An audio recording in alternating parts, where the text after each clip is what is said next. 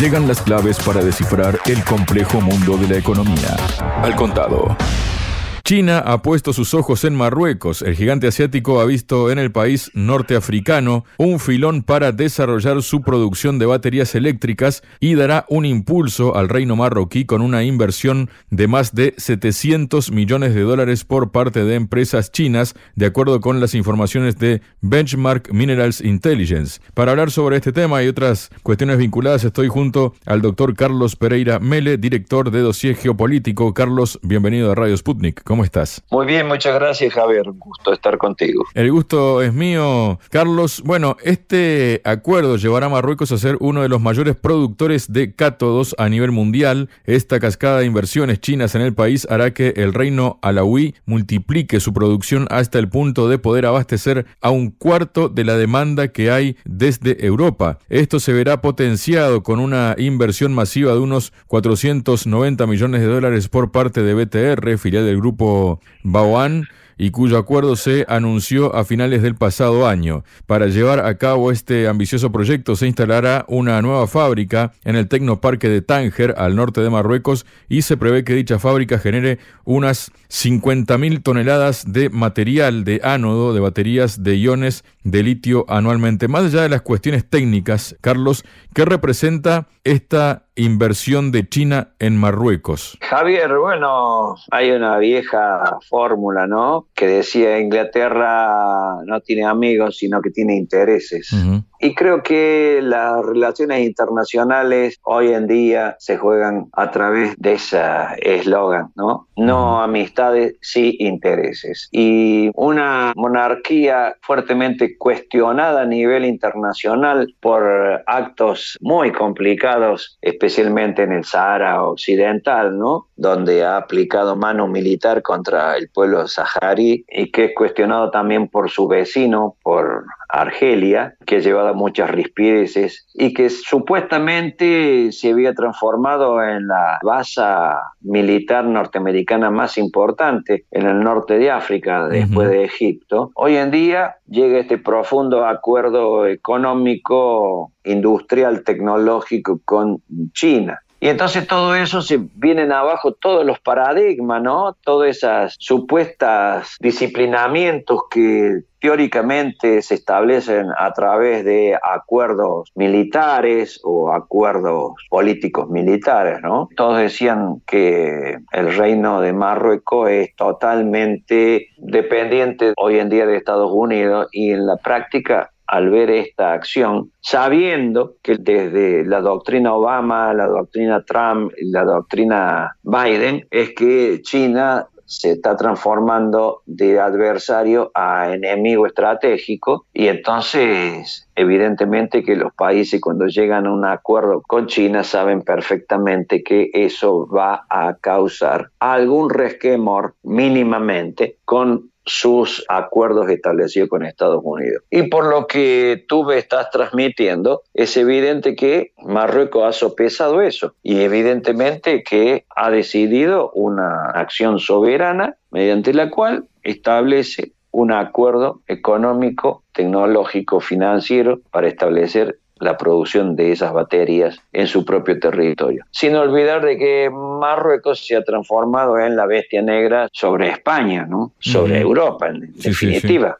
porque España forma parte, que yo sepa, de dos organismos, la OTAN, el sistema defensivo, y de la Unión Europea. Y sin embargo, hemos visto perfectamente cómo le administra el caos migratorio a España, Ceuta y Melilla, ¿no? Haciéndole invadir de vez en cuando con algunos migrantes para arrancarles temas o con el tema del cuestionamiento, con el tema de los combustibles, etcétera, etcétera, ¿no? Y una relación muy complicada con Madrid. Así que nada, que yo veo que esto es parte del cambio histórico que estamos viviendo, de los cambios societarios. Es lo mismo que decían de una dependencia y una subordinación absoluta y total que tenía Arabia Saudita con Estados Unidos. Y hoy, a esta altura del año, ya vemos que eso era una versión periodística, porque en la práctica Arabia Saudita ha decidido acuerdos mucho más profundos con el mundo euroasiático y que se está llevando a cabo rápidamente. Lo hemos visto con el tema del Mar Rojo, lo hemos visto que no integró esa supuesta alianza que quería formar Estados Unidos para controlar el Mar Rojo e impedir que los Houthis cortaran el paso naviero de la zona y bueno, y en la práctica no fue así, el Mar Rojo está cerrado,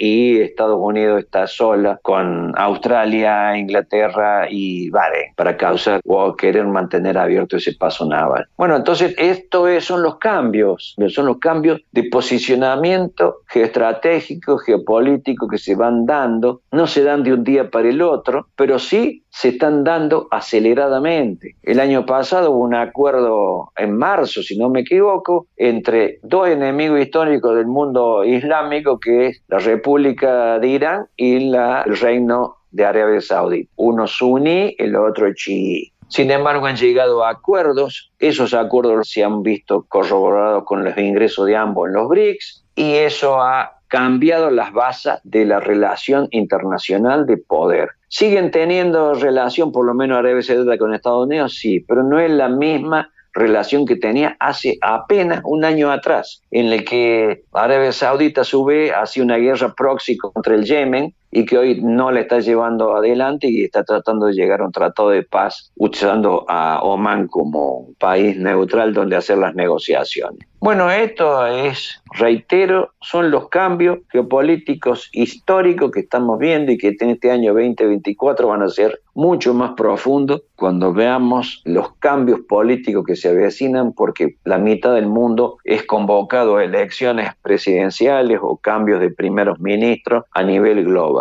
Sea que esto es el preanuncio de nuevas situaciones internacionales que lo preveíamos los que realmente hacemos política internacional, los que realmente entendemos de geopolítica y de geoestrategia. Lo demás es propaganda política, es propaganda para un sector y que todos sabemos que se llama el Occidente, que cada día que pasa va demostrando mayores pérdidas de poder y de influencia, ya no afecta con su poder este, prácticamente la totalidad del globo terráqueo porque gran cantidad de países han decidido tener una soberanía más amplia y una negociación más amplia todavía, negociando con todos los países que hoy en día tienen posibilidad de negociar. Y en este caso, el reino de Marruecos, un reino que ha sido bastante, bastante cuestionado a través de los organismos de derechos humanos, etcétera, está realizando estos actos, que es un acto de soberanía propia que toma el reino y que evidentemente le debe hacer abrir los ojos y nos debe hacer abrir los ojos a los que eh, todavía estamos bajo la égida del mundo llamado occidental, que como todos sabemos ha empezado su declinación y de que los 200 años de dominio absoluto que han tenido sobre el mundo hoy en día están empezando a desarmarse como un castillo de naipes. A propósito de estas inversiones de China en Marruecos, ¿no? Y cómo está todo ligado, ¿no? La parte de la economía y también la geopolítica. Recordemos que Europa tiene como un conflicto comercial con China por el tema de los coches eléctricos, ¿no? Quiere prohibir la importación de coches eléctricos chinos porque como que está matando a la industria europea, ¿no? Y el asunto es que China lleva tiempo fijándose en los movimientos de Marruecos y ha llegado a distintos acuerdos comerciales con el objetivo de mejorar sus relaciones internacionales, sabedores del papel protagonista que Marruecos tiene en el mundo con relaciones comerciales muy buenas tanto con Estados Unidos como con Europa. Fue por esto que en diciembre de 2023 Marruecos firmó un memorándum con la compañía líder en el sector de la movilidad eléctrica Guchen High Tech chino-europea, dicha división alcanzará los 6.400 millones de dólares, además de una inversión de casi 500 millones de parte de China BTR para la instalación. Todo esto ha hecho que Marruecos sea visto por las grandes potencias mundiales como un socio tan fiable como rentable, y de acuerdo a las palabras del ministro de Industria y Comercio marroquí, Riyad Mesur, la capacidad de producción de vehículos eléctricos en su país será de unas 100.000 unidades al año para 2026, lo que supone el doble de la producción actual. Las relaciones con Europa y Estados Unidos, además de ser uno de los países con mayor potencial de África, Marruecos, ¿no? Así como su posición geográfica fueron los factores que incitaron a las empresas chinas para apostarlo todo por Marruecos e invertir en el reino antes que en otros muchos países. El tema aquí, Carlos, es justamente ese, ¿no? Europa puede prohibir la importación de coches eléctricos, pero China se los termina vendiendo al final a través de Marruecos, ¿no? Bueno, ese es el libre mercado. No defiende Occidente esas reglas, esas normas que dicen que hay que tener en todo el mundo. Bueno, entonces esas reglas y esas normas son las que aplica justamente China y otros países asiáticos en distintos escenarios del mundo y que infelizmente se les vuelve en contra a los creadores de esas supuestas reglas y normas, ¿no? La hipocresía europea es eh, tradicional, es histórica.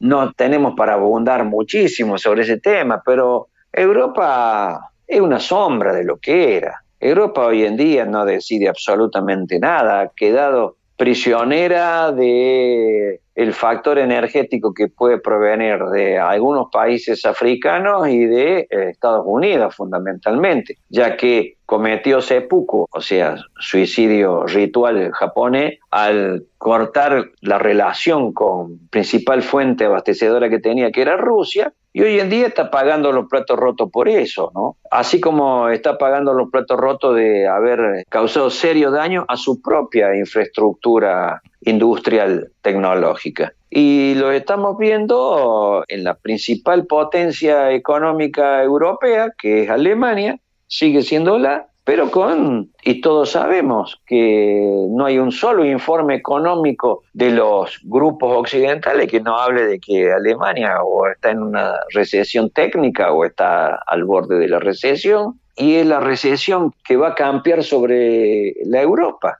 O sea, los chinos han visto que se puede utilizar las mismas reglas y las normas que supuestamente se imponen desde el mundo occidental para controlar el mundo en una versión invertida, ¿no? Y ahí es donde los vemos, y ahí es donde los vemos, ahora actuando en forma indirecta, hacen la famosa teoría militar de la aproximación indirecta del inglés hard, a través de cómo ingresar al mercado europeo a través de un tercero que a su vez tiene que ser sí o sí un socio real, conveniente para ello, como es Marruecos, que en el fondo también tiene fuertes relaciones comerciales con Europa además de tenerlas con Estados Unidos. O sea, fíjate cómo la política internacional, la diplomacia entendida como una herramienta para poder desarrollar políticas soberanas, hoy en día se ve claramente ejemplarizada en este asunto de Marruecos y sus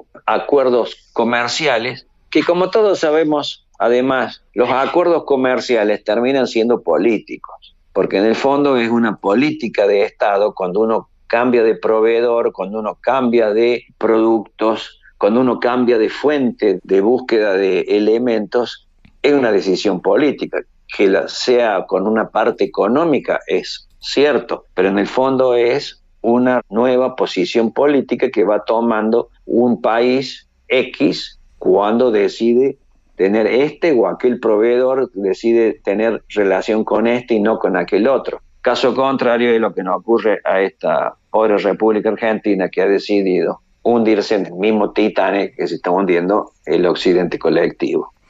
Luego tenemos unas declaraciones, Carlos, que hizo en el marco del foro de Davos, el secretario de Estado de Estados Unidos, Anthony Blinken, dijo que la relación entre Estados Unidos y China ha cambiado ahora que Washington reforzó sus alianzas con otros países de Europa y Asia y también su poder económico, pero ambas potencias deben buscar lazos estables para no caer en un conflicto.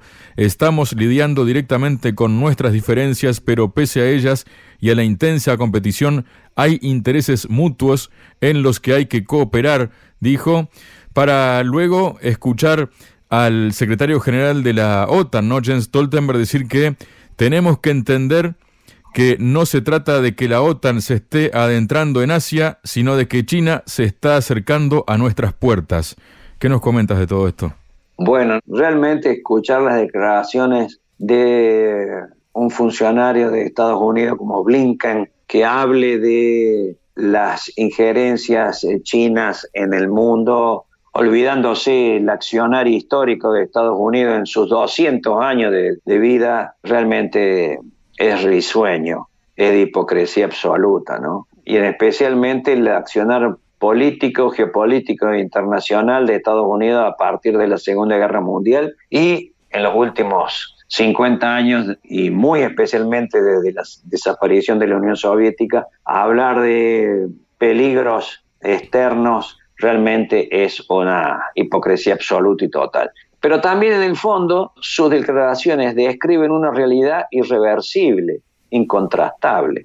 Es que Estados Unidos y sus socios, sus socios ahora minoritarios, como es Europa, sí o sí necesitan seguir manteniendo relaciones económicas, comerciales y tecnológicas con quién? Con China y con el mundo asiático. Por lo tanto, las bravuconadas de decir de que hemos establecido nuevas alianzas, nuevas alianzas militares, nuevas alianzas importantes, en el fondo es una demostración de debilidad, porque termina diciendo, después de todas las amenazas, que tenemos que seguir viviendo en la misma casa, y bueno, nos tenemos que cuidarnos entre nosotros, no vaya a ser que nos apuñalemos dentro de la casa en algún momento, pero tenemos que seguir conviviendo en esa misma casa. ¿Y qué significa eso? Que no se pueden desenganchar las economías, porque fueron ellos los que inventaron la globalización, no los chinos.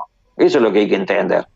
La globalización fue un invento occidental que supo ser muy bien utilizada por quién? Por los países en crecimiento, por China, por la misma India, por el mismo Vietnam, por la misma Filipinas, por los países de los tigres asiáticos, etcétera. Todo eso han utilizado en la globalización. Ahora, claro, la globalización le fue tan bien a ellos que han sido los alumnos que superaron al maestro. Entonces, de ahí vino el problema, de ahí vino las dificultades, porque ellos creyeron que al haberlo inventado a la globalización última, eso también le daba la garantía de ser permanentemente los números uno. Y hoy en día no tienen garantizada esa situación. O sea, ahí es donde está la clave. Y por eso Blinken dice o termina diciendo lo que tú has dicho, de que bueno, tenemos que seguir conviviendo en este mismo escenario, mirándonos de reojo, con mucha preocupación, etcétera, pero no podemos dejar de participar de las mismas comidas, de la misma casa, de las mismas instalaciones. En cuanto a las declaraciones del secretario general de la OTAN, sinceramente, yo a la OTAN, después de la catástrofe de Afganistán, la verdad que dedicarle tiempo a la OTAN es perder el tiempo. Y este señor eh, Stoltenberg, la verdad que es un personaje de tercera línea, ya, ya ni siquiera de segunda, de tercera línea, y que evidentemente no le mueve el decibel absolutamente a nadie. Y la OTAN hoy en día es una sombra que no sabemos si está, como dijera en su momento, el mismo presidente actual de Francia, que tenía muerte cerebral, la OTAN. ¿Qué cambio que ha tenido de nuevo un encefalograma que dice que tiene movimiento el cerebro ese? Nada. Es la misma OTAN que decía Macron que tenía muerte cerebral. Bueno, es la misma. Es la misma OTAN. Y que este señor Stoltenberg vaya buscando alguna otra ocupación laboral, porque si en noviembre de este año llega a ganar la presidencia de Estados Unidos Trump. el presidente Trump, posiblemente pierda su puesto laboral porque Trump me parece que va a irse de la OTAN si llega a ser presidente. O sea, el futuro laboral de, muchos de los burócratas de allí este, deberían entrar a preocuparse y me parece que esa estructura empieza a resquebrajarse y muchísimo más con la catástrofe que está sufriendo militarmente, militarmente en el escenario ucraniano. Porque antes de venir a decirnos que si China se acerca a las fronteras de la OTAN, debería preguntarse cómo es la catástrofe de la OTAN usando el territorio ucraniano, donde nada de lo que dijo que iba a ocurrir ocurrió. Ni la victoria ucraniana, ni la recuperación de los territorios ucranianos ocupados por hoy el, ejército ruso, ni por el uso de las armas maravillas que supuestamente le han entregado a Ucrania, que iban a torcer la batalla a favor de Ucrania y de la OTAN. Nada ha ocurrido en los hechos concretos. Y por lo tanto, una nueva catástrofe política militar se le aproxima a la OTAN, visto que ahora se está pidiendo de mil y una forma que se negocie por lo menos, si no una paz, un alto el fuego y un statu quo modelo Corea, ¿no? Así que por eso las declaraciones que haga el presidente de la OTAN, sinceramente, tienen cero importancia. Muchas gracias, Carlos. Gracias a ti, Javier. Un abrazo muy grande. En Radio Sputnik, al contado. El cable a tierra de la economía global.